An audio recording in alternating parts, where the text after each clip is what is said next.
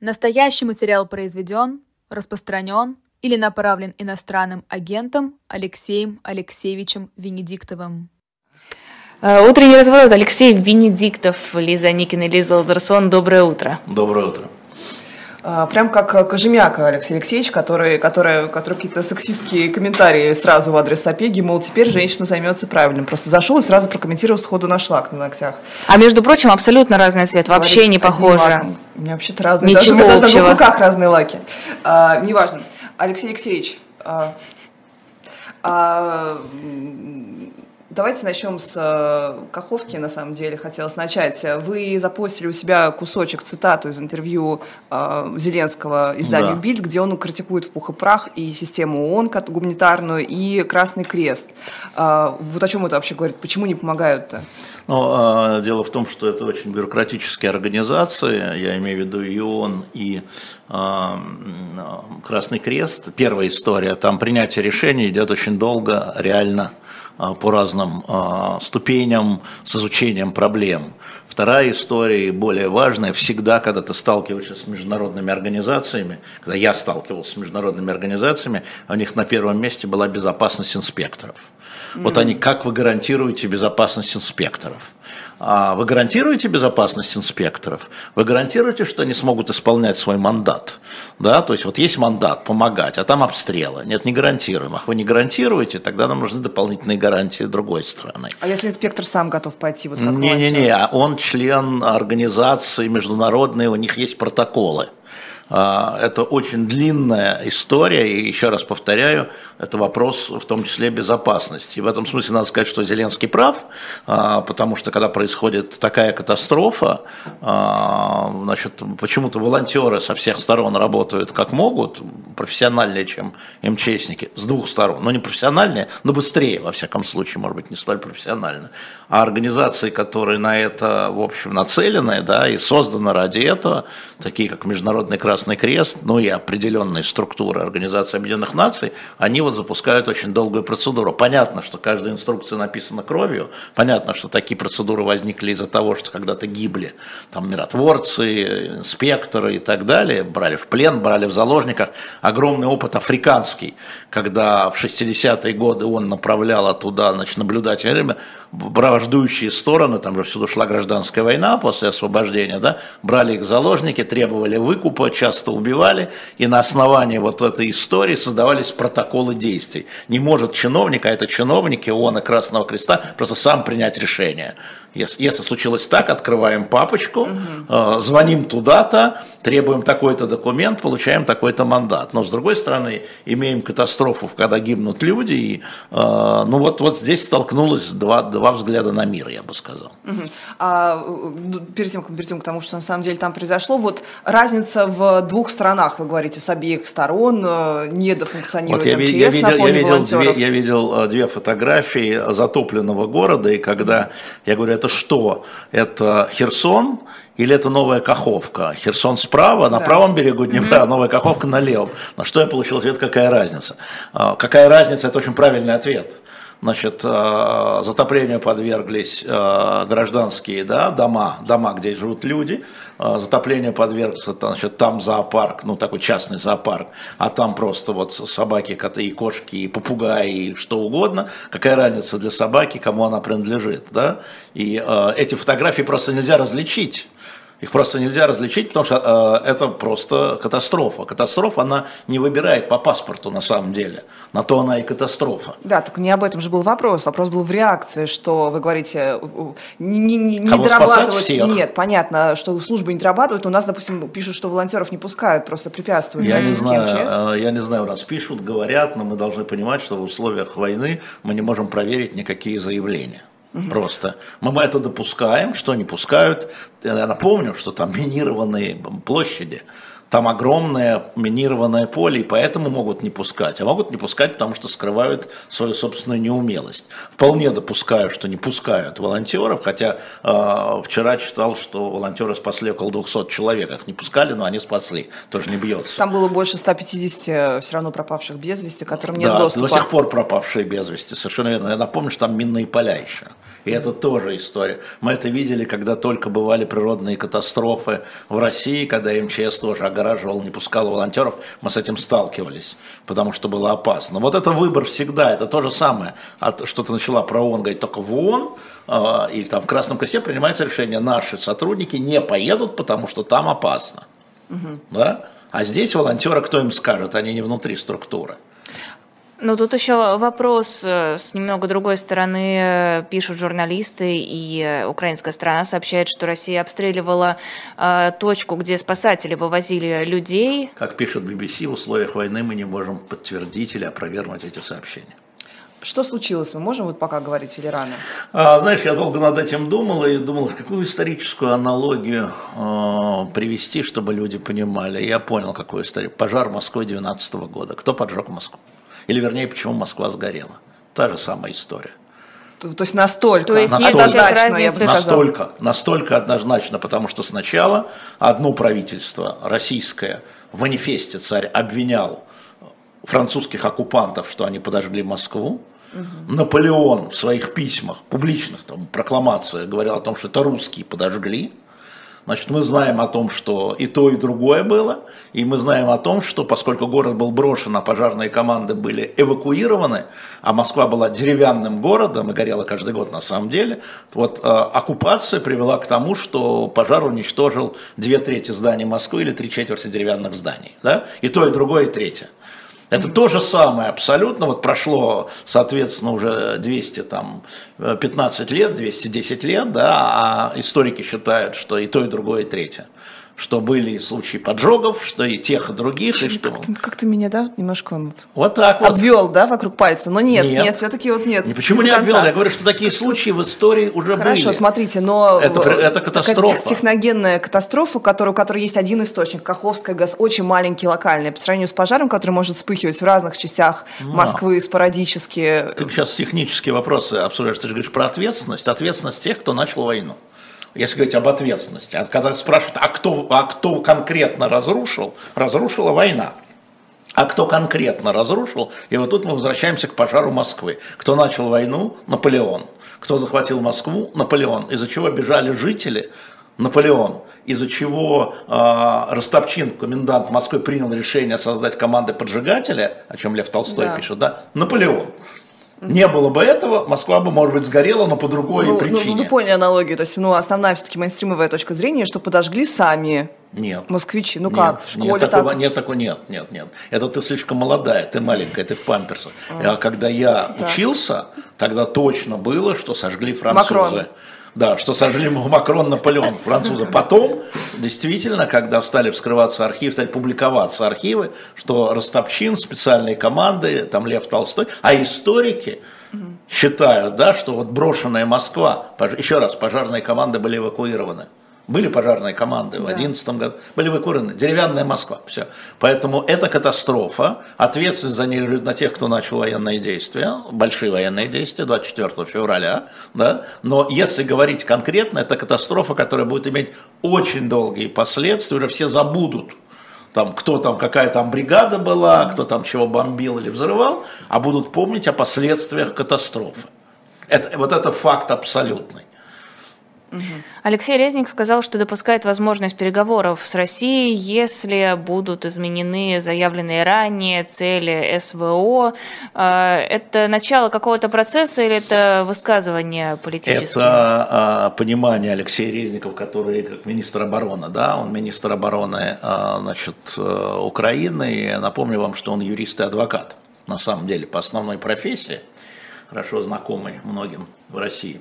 Так вот, э, на самом деле, э, они же все люди нормальные, они понимают, что процесс разговора, если не переговоров, он шел, он шел подспудно с людьми, которые не обладали властью, но которые обладали мандатом на разговоры. Еще раз, не на переговоры, а на разговоры. после срыва переговоров весной прошлого года, после Бучи, а, значит, э, после трагедии в Буче э, переговоры были сорваны, а, они возобновились, и мы на, в июне месяце имеем два факта, когда они выходят уже на уровень глав государств, я вчера об этом рассказывал, значит, э, шестерка Африка, а может быть семерка Я думала, это ирония была у вас в канале. Нет, их шесть, реально шесть. И сейчас, серьезно, да? и сейчас решается вопрос, присоединиться к нему очень важный президент Египта. Поедет ли президент Египта, мы это увидим на следующей неделе. Они едут в Киев, Зеленский согласился их принять, потому что, по моей информации, ему э, это порекомендовали американцы, был специальный звонок, чтобы он принял, он не хотел принимать. Потом они оттуда перелетают в Санкт-Петербург к Путину, это не просто какие-то там, извините меня, Романы Абрамович непонятные, да, или какие-то там депутаты. Нет, это президенты, а, которые получили добро, видимо, Соединенных Штатов Америки, точно Евросоюза, а, это уже переговорная позиция такая. И, конечно, вторая история – это Ватикан – когда кардинал, специальный посланник папы, был в Киеве, встречался в Киеве, сейчас вернулся в Ватикан, он не поехал в Москву, потому что у папы была операция тяжелая, но сейчас, слава богу, тут, тут все в порядке, насколько я знаю, и он приедет сюда, да, это, это тоже человек, облеченный доверием. И напомню еще раз, повторю для тех, кто это не уловил, кардинал Матео Дзупи это был тот человек, который прекратил гражданскую войну в Мозамбике, которая длилась на самом деле 17 лет. Он провел переговоры, он вел переговоры 27 месяцев. 27 месяцев, и примирил вот эти кланы, которые вырезали друг друга в Мозамбике. Да, то есть этот человек не просто так, ну какого-то там кардинала, у нас их много, не жалко. Не-не-не. То есть на самом деле переговоры вышли, вернее не переговоры, разговоры, да, мы не знаем условий, но разговоры вышли на довольно высокий уровень, Резник, э, Резников не может этого не понимать. А, Патрушев тоже за день до этого говорил, что Украина давно была готова, мы были готовы, вот ей США мешает. Насколько это действительно... Когда-нибудь мы узнаем, а, что случилось весной 22 года в переговорном процессе, но я знаю это только с одной стороны, поэтому не знаю с другой, но а, ощущение такое, что там было некое движение на то, чтобы прекратить военные действия, я не знаю про мир, но, конечно, во-первых, Буча, которая потрясла весь мир, случилось, да, последствия, а, потому что еще в марте, еще в Буче Зеленский говорил, я буду продолжать переговоры, чтобы остановить это кровопролитие. Mm-hmm. Он говорил это в Буче, прямо там, вот в Буче. А потом, а, ну, надо отметить еще, что тогдашний премьер-министр Великобритании а, Джонсон а, публично говорил, ни в коем случае мы тебе предоставим любое оружие, там, ха-ха-ха, подводные лодки, вот, в степях Украины. Да, выглядит сейчас смешно, но поддержка мира, потрясенного трагедией в Буче, вот в этом ее историческое последствие, да, привело к тому, что эти переговоры, и, я не знаю, был ли документы, Патрушев говорил, был документ, я его не видел, поэтому э, Николаю Платоновичу надо проверять и перепроверять всегда.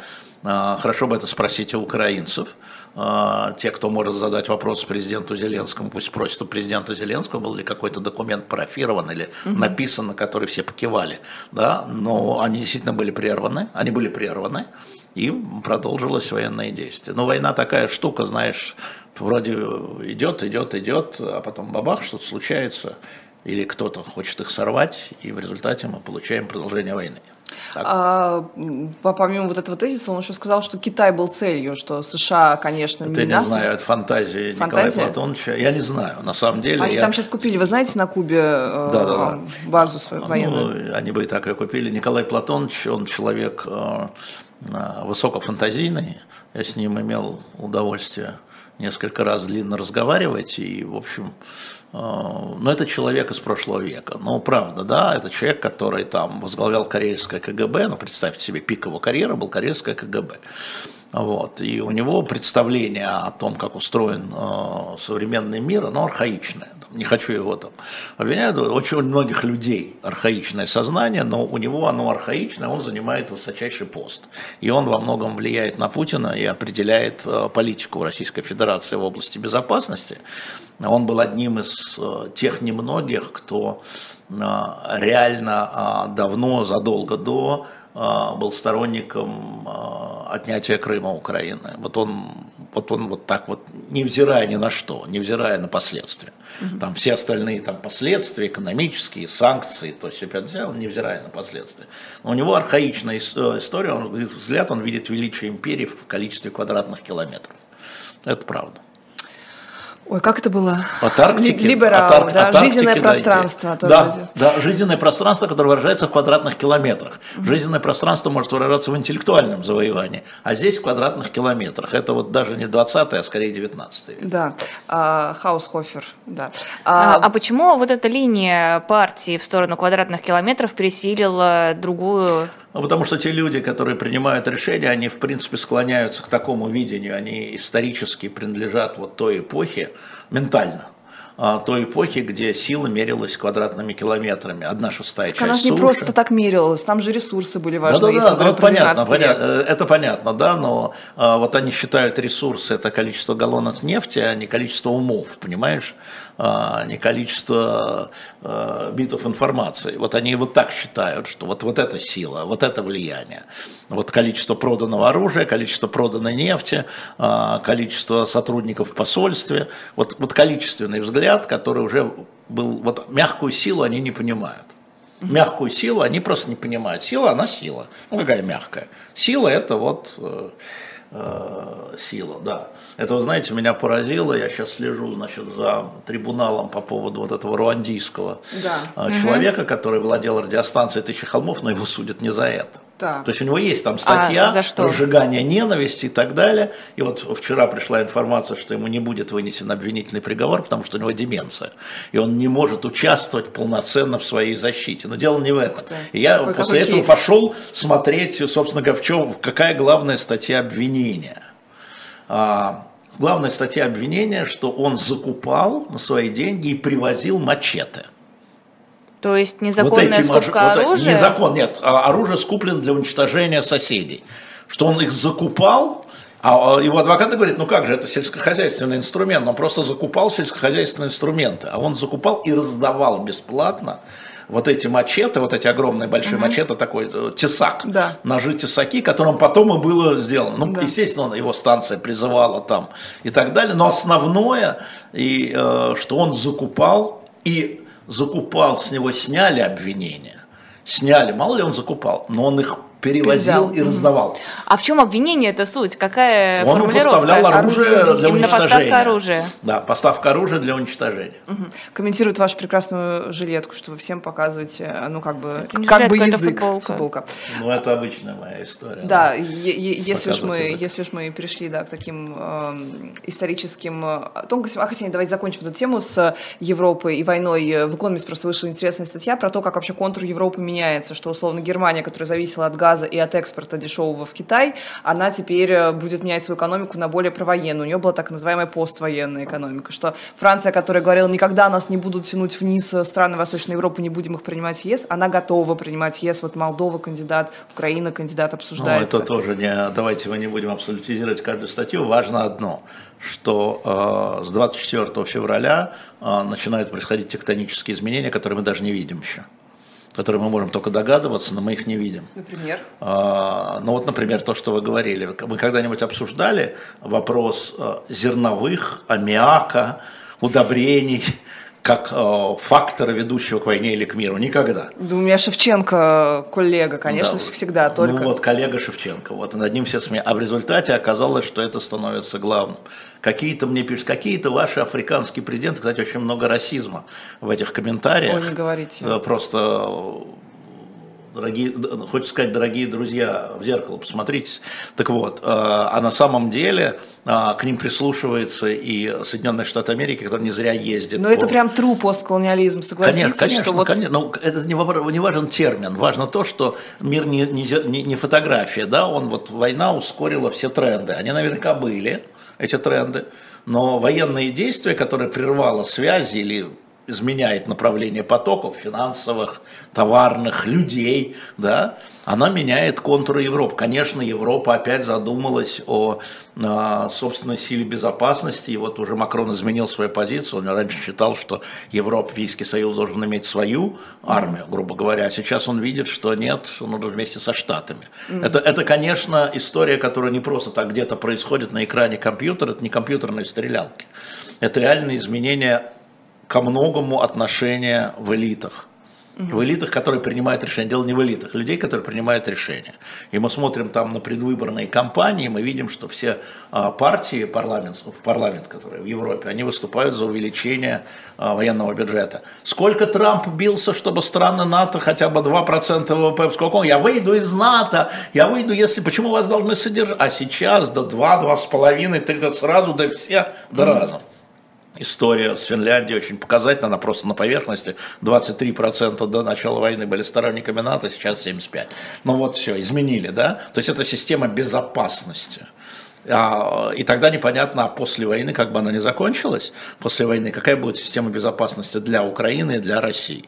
Вот как Горлицкий такой интересный тезис говорит, что когда у тебя уже запущено ВПК, ты в него вкладываешь, вкладываешь, не, вкладываешь, не, не, не, не ну, можешь У нас было запущено ВПК в Советском Союзе, оно... Простаивало? А, оно не просто простаивало, оно там Э, сгнило, потому что mm. на самом деле э, к 84 году... Так это не капитализм, читал... а то капитализм. Не, не, ну что, а то капитализм. А это плановое у нас там. Не, не, дело не в этом. Все равно люди выполняли задания партии правительства, а кто не выполнял, те клали партбилеты и отправлялись вон.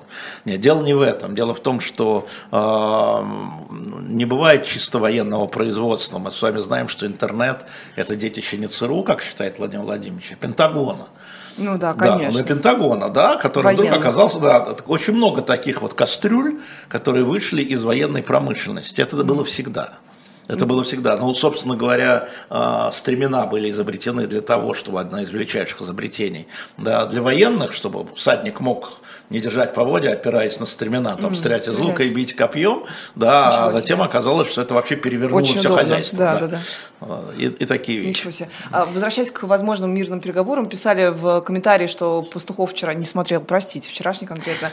А, Она все смотрит, кроме три, вчерашнего. Говорил про три э, фактора возможных Говорил. мирных переговоров. Вот. И в этом контексте те заявления, которые делали у нас на этом э, съезде в Европарламенте о возможных у, возможно, как бы, скажем так, концовки, концовки Я согласен абсолютно с Гуриевым. Мне кажется, что Гуриев начертал абсолютно, я просто, вас это не должно удивлять, мы об этом говорили в этой студии неоднократно, как возможный будет транзит. Да. И а, Гуриев, на мой взгляд, абсолютно, ну, скажем так, есть разные опции транзита, потому что есть разные опции конца войны. Да? Есть разные опции транзита. Когда я говорю транзит, это от вот нынешнего полутоталитарного государства к демократическому, ну, условно говоря. Да? И а, наиболее а, очевидный, на мой взгляд, на сегодняшний день транзит описал Гуриев. Да, это после ухода Путина неважно каким образом, а вот, неважно это, как. а не важно, самое сложное, знаешь, опускают. Нет, почему самое сложное? Чело... Ну, человек что... внезапно смертен, или а. у человека внезапно желание уйти в монастырь, да, или человека заставили, да, по-разному, или он так посчитал, что сейчас лучше сделать шаг назад и на свое место поставить какого-нибудь там Мишустина, там или Патрушева-младшего, Хорошо. или Володин, неважно, да, ну, потому что Путин сейчас, так же как Навальный, Путин сейчас не только человек, но и символ. Понимаешь, да? И для того, чтобы изменить э, конструкцию, он, он это понимает, он это понимает, что он уже символ. Для того, чтобы изменить конструкцию, возможно, он сам решит там подвинуться, ну, как это было в 2012 году, в 2008 году, прошу да. прощения. Вот, возможно. И тогда возникает другая конструкция, уже нет вот его символа, а, начинается другая а, историческая эпоха, хотя здесь вокруг только его соратники, как после ухода Сталина, так и после ухода Хрущева, так и после ухода Брежнева, да, соратники, только соратники. А, а затем начинается торговля с Западом, потому что все равно нужно, Запад это и рынок товаров, и рынок денег, и все что угодно, и мы все равно существуем внутри, мы все равно соседи. И тогда Запад выставляет условия демократизация а, в обмен на облегчение санкций. Естественно, э, вопросы безопасности Украины не обсуждаются, это изначально, да, это вот нулевой уровень. Без безопасности Украины Запад не будет обсуждать, сейчас он тоже символ на самом деле во многом. В каких границах безопасности а... осуществляется? А, я, я думаю, я не знаю. Я думаю, что, во-первых, все подвижно, да, все зависит от того, что на военном поле. Но я думаю, что, а, если говорить про сегодня, если это все случилось сегодня, то на сегодняшний день вы немедленно уходите с юга. Вопрос Крыма – отдельная конференция. Вопрос Донбасса – отдельный статус в составе Украины. Угу. Вот так вот. Вокруг этого, я так думаю, на сегодня. Завтра может быть другое. Потому что завтра военная ситуация может измениться на поле боя. А, ну, стартовая позиция, э, насколько я понимаю, вот такая. Вы возвращаете все, Крым отдельная история. Крым ну, отдельная Россия.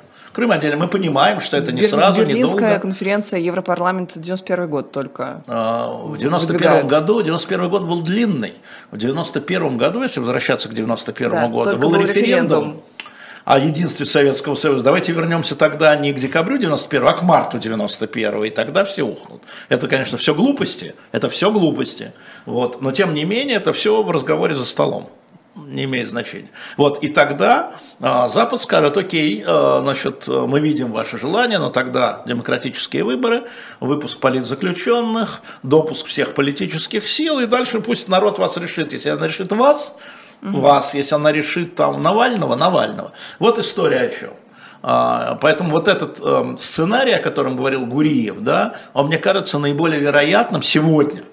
Да все время говорю, сегодня по раскладке сил, по возможности, по всему, чему угодно. Он может быть другой сценарий, конечно. А какие у вас да, какие у вас общие впечатления о русской оппозиции в Европарламенте, об, о вот этой вот встрече, которая на А я их всех знаю, у меня ничего нового с этим нет. Я же знаю каждого из них и всех вместе, и каждого по отдельности, и часто со многими встречаюсь. Уж теми, кто там был, со многими встречаюсь и разговариваю. С Пономаревым а, Ильей? Нет, с Пономаревым там не было. Поэтому... Он вокруг ходил, писали. Но я с ним переписывался, да, я с ним переписывался тоже, да. А как раз вот я его, вот я, я не воспринимаю, что он говорит, мне кажется, что здесь очень много а, театральности, пафоса, а когда льется кровь, пафоса штука лишняя. В заявлениях, я имею в виду в заявлениях. Вот, ну и да, это важный шаг вперед, это очень важный шаг для Европарламента, потому что одна из проблем там западных а, партнеров это с кем разговаривать. Я, мы здесь тоже об этом говорили, когда там одни говорят, нет, давайте мы санкции будем ужесточать, а другие говорят, а вот с этих давайте снимем санкции, например, да? А, а, а, вот а, а, а, а как, как да. нам это с Хорошо, этим? ладно. Это даже разные... я с ними разговаривал в Европарламенте, говорит, подожди, вот те же самые люди, да, которые... Вот Каспаров даже, вот Ходорковский, казалось да. бы, они в, одной, в одном блоке, совершенно они, разные позиции. Да, у них разные позиции, э, тактические. А, но целевые позиции как раз были объявлены А вот вопрос. Одинаковые. За шаг до вы сказали, что все окружение остается при транзите. Ну, не все, но окружение, да. Окей, а зачем тогда переговариваться вообще с ними, а не сразу с Патрушевым-младшим, а не сразу с Потому Сергеем... что Патрушева-младшего немедленно пошлют губернатором в Белгородскую область. Да. Не-не-не, слушай, там сидят люди очень циничные, и очень опытные, они прекрасно понимают. Я же задаю вопрос, когда я вот езжу, каждый раз, когда я встречаюсь, я говорю, вы с кем собираетесь разговаривать? Вот есть Путин, да, он для вас легитимный президент или военный преступник? Угу. Вот просто, простой вопрос, вот такой, такой вопрос. И на, и на это я получаю вопросы, с преступниками надо разговаривать.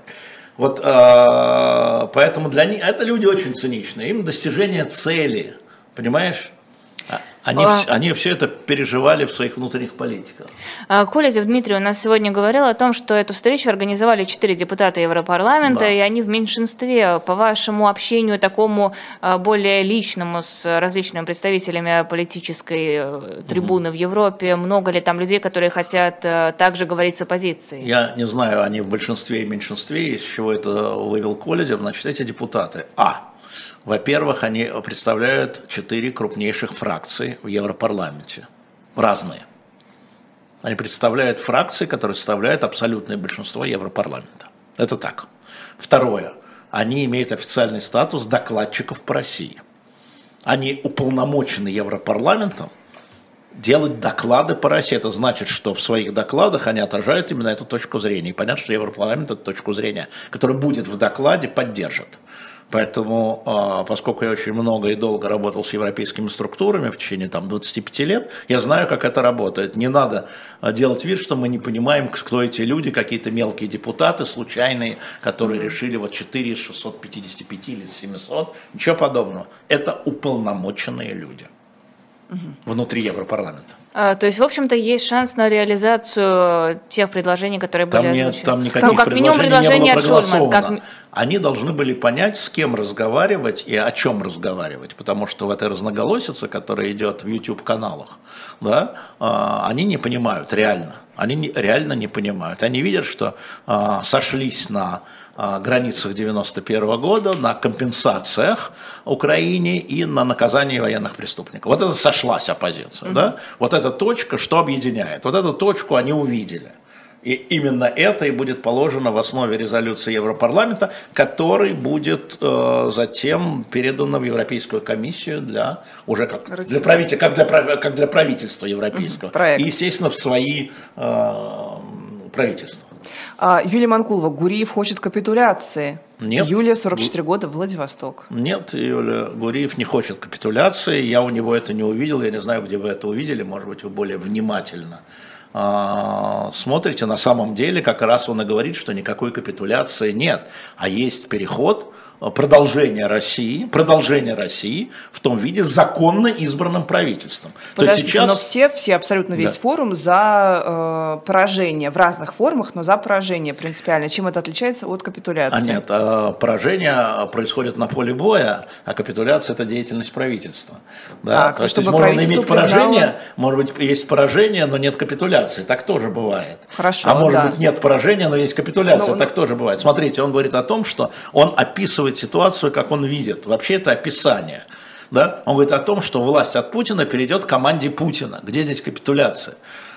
Где здесь капитуляция? Власть от Путина переходит к команде Путина. А затем Запад говорит, мы вам поможем, если вы будете демократическим государством. Не хотите быть демократическим государством, мы вам не поможем. Вот вся история. Это вам выбирать. Это вам выбирать, народу выбирать. Вот что говорит Гуреев. Я не знаю, где Юля. Может быть, я был невнятен тогда, Юля, извините меня, но вы поняли неправильно. Как раз Гуреев говорит о том, что Запад скажет. Он же очень хорошо знает, как он сейчас находится, как вы знаете, вот а, он проректор, а, значит, скажем, в одном из институтов Сорбонны. Он очень хорошо знает, Гуреев, как это функционирует я думала, на Западе. Сенспо. Да, Сенспо, ну да, это такой э, флигель рядом. Mm. Вот. Понимаете? И он, он, он ничего не говорит про капитуляцию. Он ничего про это не говорит, это другие говорят, он нет. Так что вы просто неправильно либо меня поняли, либо его поняли. Почитайте, найдите его речь. По-моему, она есть на нашем сайте Эхо. Угу. Найдите, почитайте, может, глазами будет понятнее. Ой, про Белгород... Про Белгородчину заговорили. У Верски было такое любопытное аналитическое исследование про Гладкова, про то, кем он был до того, как стал губернатором, и Я кем он стал. Его биографию. Вот, про да вот никем он вот... не стал, слушайте. Ну как это, ну, как вот это? Он попал, цитируемость, подождите, у не, него. Ну что, пока, естественно, цитируемость. Ну это естественно, послушай. Да, ну... А вот это вот все заявление, что он пойдет разговаривать, чуть ли не переговаривать с РДК, сам лично вызволять пленных, хотя нет, у него нет таких полномочий. Нет, смотрите, ну понятно же, да, что а, когда у тебя под боком стреляют, ты начинаешь дергаться. Вот он дернулся, его поправили. И что? Ну, как-то, мне кажется, он прям уважение и набрал хорошо, немножечко. у кого-то уважение, у кого-то презрение, ну хорошо. Ага, а у кого презрение? А? У, кого у, тех, презрение? у тех людей, которые увидели, как он дернулся, а потом откатил. Mm, типа слабак. Да. Прогнули. Не, на самом деле это не его функция, это не функция губернатора, это не функция гражданской власти, это функция абсолютно пограничников, поскольку это пограничники, или э, военных. Слушайте, когда были заложники, давайте назовем это военнопленными, но неважно, когда были заложники, я прекрасно помню э, разговор главных редакторов, мы тогда разговаривали, замдиректора ФСБ, это было у нас после Дубровки. Говорит, послушайте, переговоры это вопрос профессиональный. У нас в ФСБ есть отдельная команда переговорщиков, mm-hmm. которые умеют это делать. То же самое мне говорили израильские ребята, mm-hmm. да? То есть не надо лезть, ну там, чтобы спасти еще, но вы можете навредить, вы просто не понимаете. И поэтому ваше дело, вот как раз когда была Дубровка, и когда к нам вышел э, террорист э, по телефону в прямой эфир к Матвею, к Сереже Бунтману, там еще Сергей Марков, кстати, сидел, и когда э, ребята ему говорили, ну хотя бы детей отпустите, все в прямом эфире, я иду в машине и понимаю, что происходит. И слышу, вы отпустите хотя бы детей. Он говорит, а вы моих детей бомбили, вы моих детей убили, почему эти дети должны быть? Это все происходит в эфире. И ребята не, не умеют на это говорить, понимаете, мы Понятно. не умеем на это говорить. Э, и, э, значит, мне... Ну, ответ это не я бомбил твоих детей. Ну, хорошо, ну тогда с чего тебе эти чужие дети? Это ответы В, общем, история заключается в том, что это про переговоры, это профессия. То есть есть, конечно, самородки, мы видим, как там, скажем, люди, которые в бизнесе, тот же Роман Абрамович, который, видим, в бизнесе вел очень жесткие, тяжелые переговоры всегда, естественным образом, да, он вот в переговорах тоже. Но, в принципе, я думаю, что губернатор Гладков, он, поскольку он вышел из путинской вертикали, там же переговоров нет. Там есть приказы и исполнение. Вот э, эта история такая. Мы до сих пор не знаем, что с этими военнопленными. Там да. Все разговаривают, что заявления. Угу. Всяких там Цезарей, Брутов и э, других. Угу. А, хотела спросить просто, у нас как раз сегодня была в рубрике про новую газету статья, посвященная Олегу Орлову. Да. И... О, да, я помню эту историю, я очень хорошо ее помню. А, у меня просто вопрос, а вот тогда, когда происходили все эти захваты заложников, прав... к правозащитникам относились так же, как относятся к сейчас? Нет, конечно. Ну, тогда тоже их очень сильно не любили, об этом очень легко поговорить с Сергеем Степашиным, который тогда был директором ну, ФСК, ну, Федеральной службы контрразведки, на самом деле ФСБ.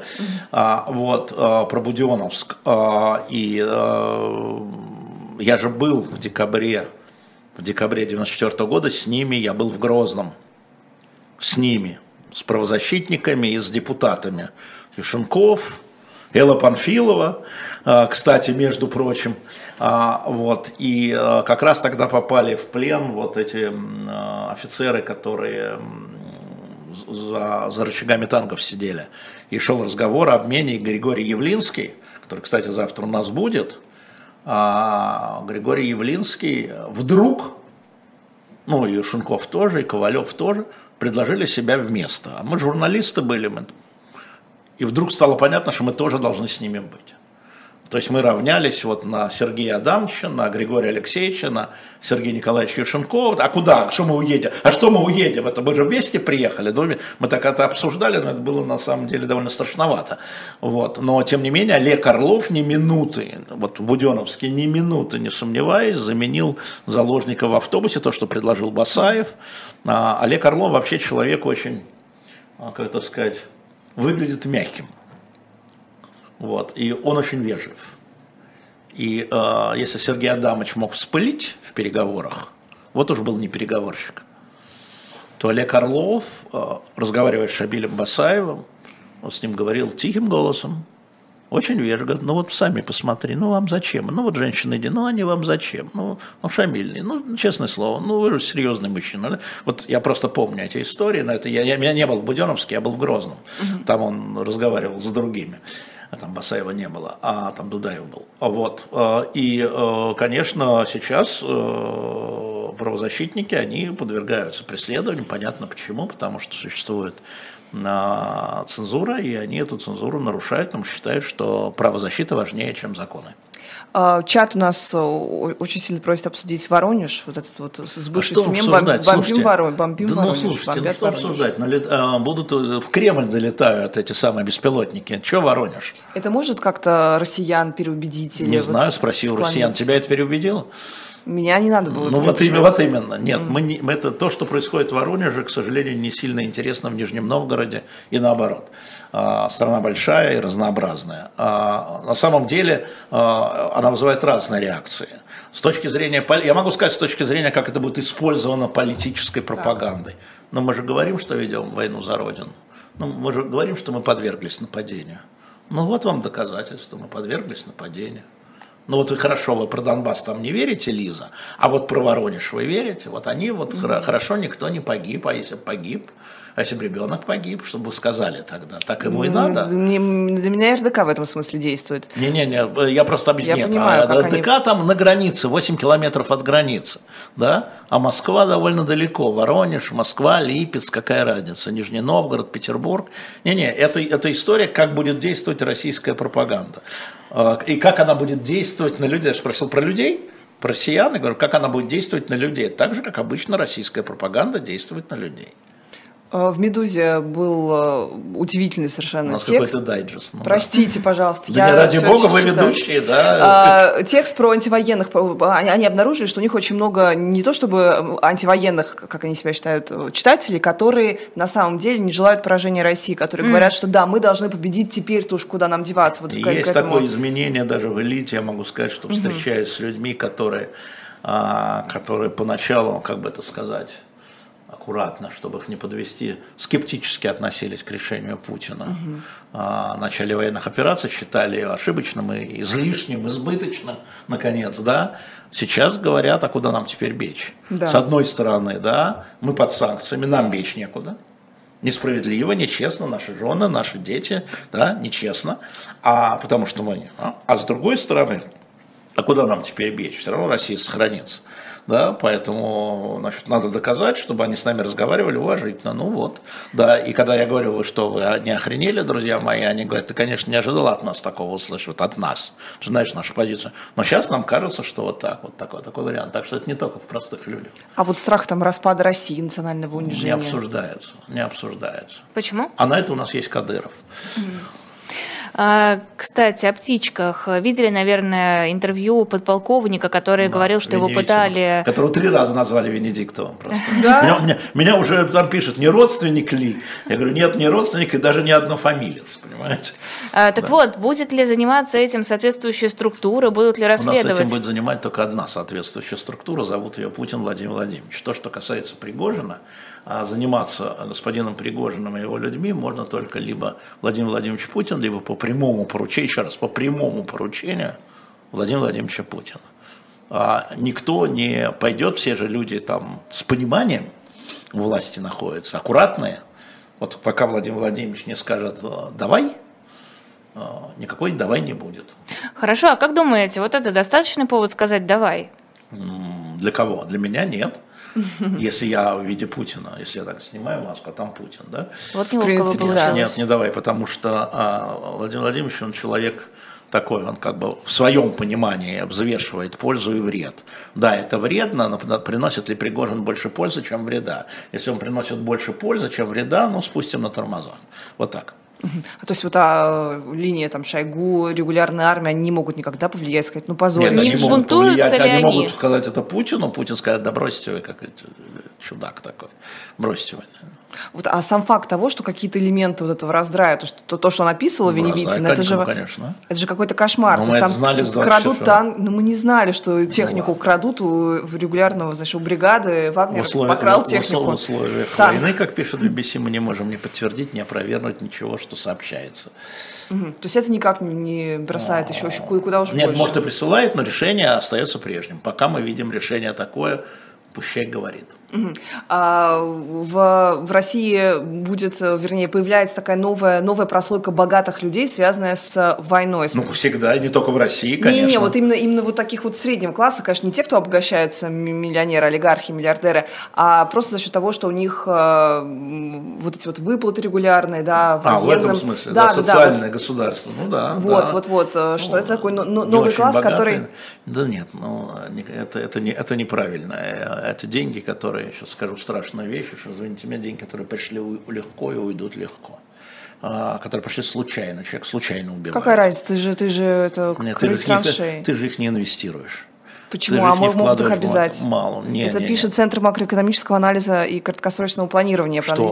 А вот помните, мы шутили, вернее, шутили, а мы воспринимали новость про то, как э, запускаются целые регионы, потому что женам выплачивают большие компенсации. Там да. маленькие городки, у них бустится экономика. Нет, это. это само собой разумеется, но это недолгий эффект. Ага. А вот этот Он вот исчерпаемый. Вот такой патриотический, очень устойчивый класс не может стать, наоборот, основой э, Я такого... не понимаю, как это связано с патриотизмом.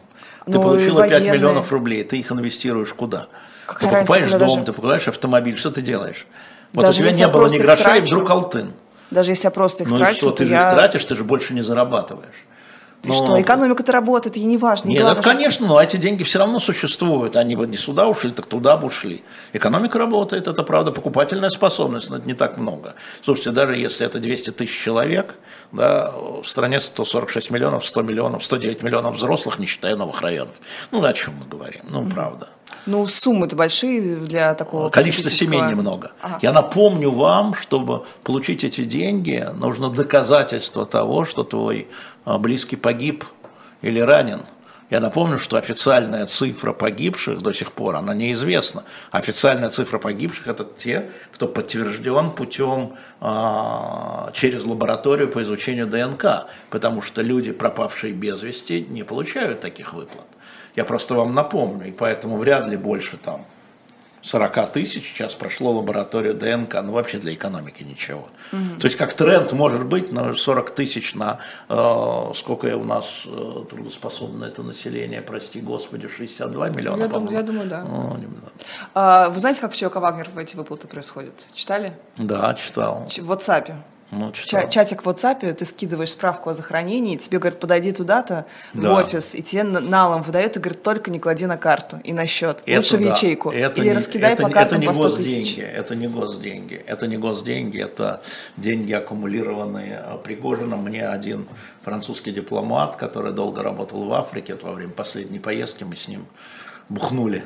А, вот он говорит, что по оценке, их оценке Вагнер получает, Вагнер, в смысле Пригожин, он говорит, Пригожин получает в Африке от своей деятельности около миллиарда долларов в год. Это много. Алмазы, алмазы, он говорит, вы не понимаете хлеб, вы этого вообще не понимаете здесь, да? И мы, и мы это понимаем, как это очень много, ну, можно и выплатить. Но это, это оценка это французская. Да, его эти да, все Мали, Буркина Фасо, Центральноафриканская республика, куда бы он ни заходил. Так, а шесть лидеров, они не включают в себя одного из э, вот этих вот зон, где силен? Нет, царь не едет, едет, значит, ЮАР.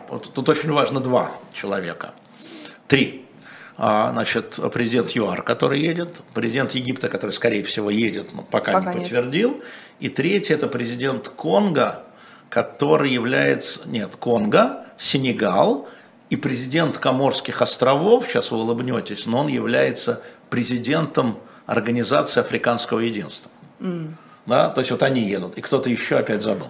Вот. То есть на самом деле это очень серьезная история, но не Пригожинские, не, не страны, где ни Мали, ни Буркина-Фасо, ни ЦАР. А почему эти страны не едут? Я не знаю, это внутри надо специалистам африканской политики.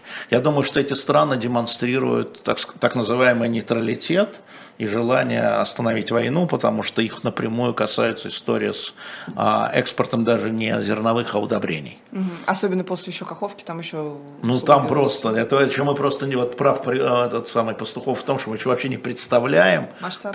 Масштаб того, что там засуха, урожай, вот эти зерновые, которые, то есть это цены на рынках вверх, потому что Украина это а, Украина и Южная Россия это житница Европы, потому что все на экспорт шло. У меня была дивная история, сейчас могу про это рассказать сказать. А, значит, была такой министр сельского хозяйства у нас Елена Скрынник. Она должна была давать мне интервью, а, и у нее до моего интервью она была у Путина. Как раз начиналась арабская весна. Она приехала, мы начинаем пить чай. Перед эфиром, она первый раз в эфире, она так прижимается – а я говорю, а что такое? Мы сейчас спорили с Путиным, вы с Путиным спорили? Я говорю, интересно, про что? Говорит, я в эфире этого говорить не буду. Говорит, но я ему сказала, нельзя накладывать эмбарго на пшеницу в Египет, потому что это вызовет революцию. А он со мной не согласился. И она как в воду глядела. Понимаешь, то есть мы вот то это видим вот... такими, да, понимаешь, да, это было одним из тех, но голод наступил. А, эмбарго на пшеницу, рост цен, бедное население не может. Понимаете, вот они явились а, на площадь и совершили революцию. Это... Вот история ровно и в этом тоже, поэтому даже не столько ЦРУ, сколь и ошибки, в том числе, видимо, российской политики. А, но мы этого не знаем, да, естественно, мы не специалисты, а, но катастрофа, еще раз повторю это слово, абсолютно правильная катастрофа вокруг Каховской ГЭС, катастрофа, заключается и в том, а, в долгосрочных последствиях. Я уж не говорю про минные поля, которые смыло и мины носятся туда-сюда, их течение несет, а, мины, мины. Вот, вот, вот все, вот. Теперь там заминета, вот там эта территория, мне рассказывал а, значит, дипломат германский, который на Балканах служил, вот сейчас, она говорит, вы, Алексей, не понимаете, что одна из главных проблем у нас – это минные поля по всем Балканам. После Балканской войны, которая закончилась там когда? Э, в прошлом веке, да? Вот продолжаем разминировать, и главные деньги, которые дает Евросоюз, это вот не на поддержку там авторитарных режимов, там, а на разминирование э, территории просто, просто, ну вот минные поля всюду. Так же, как сейчас на левом берегу. Ну и на правом, наверное, тоже. И плотина тоже, и все. Если они плывут уж. А, ну, они блуждающие. Да даже и без Это этого, блуждающие думаю, мины. Да. Я думаю, что и без этого там огромное количество заминированных территорий, которые придется Конечно, расчищать. потому что э, подготовка к обороне по всей линии фронта, по всей линии э, соприкосновения, это прежде всего минные поля. Я вчера слушал доклад а, командующего группировкой Юго-Восточной Украине, я имею в виду российского командующего, да, а, который говорил о том, что вот было наступление украинской армии, и они как раз вот э, пошли на минные поля, и он с гордостью сказал, с гордостью, что была унич... выделил отдельно, что была уничтожена не столько там, столько-то танков и боевых машин пехоты, но и установка по разминированию. А. Понимаешь, да, то есть вот, ну вот команд, генерал-полковник, командующий, Романчук, кстати, не знаю, когда его назначили э, командующим, он до недавнего времени был совсем другой позу занимал. Шла спрашивает в чате, откуда данные о прибылях Пригожина? Из Росстата, ЦБ? Э, я сказал, я э, ужинал с французским дипломатом, бывшим послом до недавнего времени в одной из африканских стран, и он сказал мне, по оценкам нашего МИДа, Пригожин до миллиарда в Африке получает. Ага, то есть просто... Я просто пересказал разговор, да. Экспертиза. Да. А, Варшава депортирует э, бывшего сотрудника ФСБ в Россию, который mm-hmm. рассказывал о том, почему он, он не хочет продолжать сотрудничество с российскими властями. В принципе, это практика сейчас вроде не сильно популярная, но тем не менее периодически возникают такие истории, когда Надо в Россию... это дело, там что-то такое, понимаешь, это, этот э, парень, он в семнадцатом году уехал, в семнадцатом году а, дважды подавал, на политическое убежище, ему дважды отказывали, последний раз в 22 году, его жене и детям дали политическое убежище, а ему не дали, потому что это представляет э, угрозу безопасности Польши. Надо посмотреть, почему.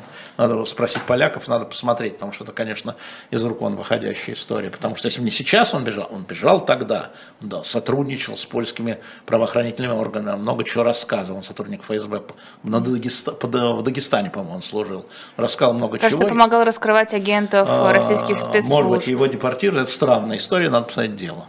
А, репрессии у нас продолжаются. У нас... Да что ты говоришь? Да, прям вот вообще может быть просто. Как? А, а, арестовано шесть участников, предполагаемых участников движения такого молодежного антивоенного «Весна». Я знаю, да. А, и там есть один конкретный эпизод э, по Василию Неустроеву. Да. А, и... Он из «Яблока».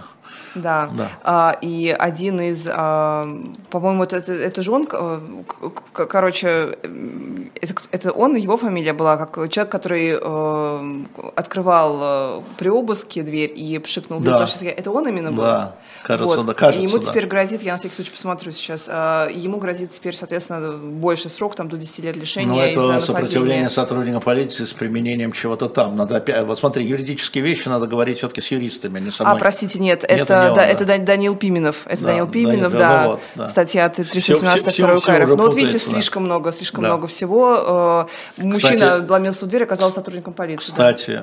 Э, для вас, для чата, всем огромный привет от Евгения Беркович и от Светланы Лепчук. Э, они очень благодарят за поддержку, в том числе зрители «Живого гвоздя». Я, мы же передаемся.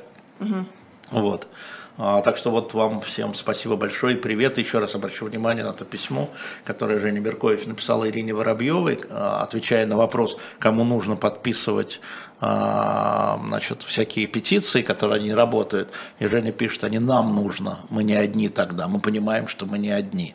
Поэтому петиция еще открыта для подписи, если вы хотите там усилить, увеличить, просто подпишите, и это, это им важно, им это важно. А людям, которые за решеткой, важнее то, что, то, то чем которые на свободе, мы, которые на свободе. А, ну, помимо, в общем, активистов предполагаемых движения «Весна», еще почему-то прошлись по всем сомнительным а, людям кстати, с биографией. Кстати, только что Ройзман мне написал. А. Ведет прием обычный. Да. О. Ведет прием, да. Так что всем привет. Можно. Женя Ройзман ведет прием. Отлично. Красиво проводит свое ограничение. А, а он уже может пользоваться социальными сетями? Пока еще нет, там все находится в некой стадии такой. Пока еще нет, мы с ним это обсуждаем. Угу. А, сомнительная, сомнительная Вообще, так. идиотская история, пишет кандидатскую. Да, он пишет кандидат, он сдал кандидатский минимум. Нам жена его что. рассказывала. Да, да он сдал кандидатский минимум, только что. Вчера, по-моему. Вот человек правильно проводит свое ограничение действий. А, так вот, еще прошлись по всем людям с татуировками, которые поддерживали националистические всякие движения из-за возможной связи с РДК. Ну, это всегда... Нет, нет, нет. А, Лиз, это всегда было. История с а, националистами, это всегда для Путина не либералы, а националисты были главной угрозой. Если вы посмотрите статистику, скажем, до 24 февраля, да, чтобы не, война не замутила, то вы увидите, что большинство дел э, уголовных по поводу противников Путина, это были националисты. Да. Лимоновцы, другие националисты. Он всегда, он всегда считал, что националисты разного рода развалят Россию. Для него это было вот всегда. Власовцы, да? Для него а, русские, неважно какие, русские, татарские, неважно какие, но русские, поскольку российская, русская нация большая, да, и там много таких движений, он всегда с ними воевал. Это правда. И они с ним воевали. Так, а ничего, что у нас есть целый корпус националистический, который воюет сейчас? Да, это, ну, это, это свои. Нет, ты не понимаешь, это как законами, это другое. Это свои. Так наши законы, они же избирательного характера, да? Что Лиза загрустила у нас. Лиза не загрустила, Лиза задумалась. Я смотрю на часы, смотрю на анонсы. А, ну и что? Еще? Да. Э, Я же коротко отвечу. Да, мемориальные таблички начали исчезать, которые да, мы знаем повешены. это, мы знаем, мы давно с Сергеем Пархоменко об этом говорили, и э, и, Последний адрес такая и была. Да, да, да, да. И вот Володя Рыжков, который до сих пор депутат Мосгордумы, э, участник фракции Яблоко, он направил, пользуясь своим депутатским статусом, официальный запрос в ГУВД столицы, потому что ну, таблички установлены в соответствии с правилами московскими, и те, кто их снимают, нарушают эти правила. Ну, посмотрим ответ. 30 дней, ну, подождем. Все-таки есть депутаты. Когда еще, должен прийти ответ? А? Когда должен ответ ну, прийти? Володя отправил три дня назад, значит, mm. месяц, как обычно. А, одна у нас политзаключенная была помилована, Софья Сапега. Совершенно у нас стран... главное. У нас, у нас в нашем главное. союзном государстве. Это, это, слушай, я знаю о том, что Путин трижды разговаривал э, э, с Лукашенко по поводу Сапеги. И во всей этой истории меня больше всего удивляет, чего я не знаю, а знает Лукашенко, что на просьбу Путина он трижды говорил «да-да-да, надо решить», и не решал, а на просьбу губернатора – Кожемяка, да он сделал, что? вот так щелкнул. Вот буквально сразу, Кожемяка поднял этот вопрос, я знаю точно, потому Подождите, что ее это, отец это на Дальнем Востоке, он говорит, это да. мой избиратель, он обратился к Лукашенко, Лукашенко, ну сейчас сделаем, То есть, сейчас сделаем, Олег, сейчас сделаем. Это, успел... рейтинг, рейтинг Кожемяка в моих глазах Конечно. вырос, когда она ему руку даже не, жала, не, не, не, а теперь, это, оказывается, это по просьбе Лукашенко, и сколько мы не просили, но я знаю и наших представителей союзного государства, и посла, да, и Диму Мединцева, который представитель ходил и просил, и да-да-да, все, я тут, да, это проблема, лист бумаги мне. Вот дела. И, и подписал. Кожемяка. Кожемяка. Мощная, что, конечно, предвыборная кампания. Что он знает, а чего не знаем мы. Во все, всякие тайны.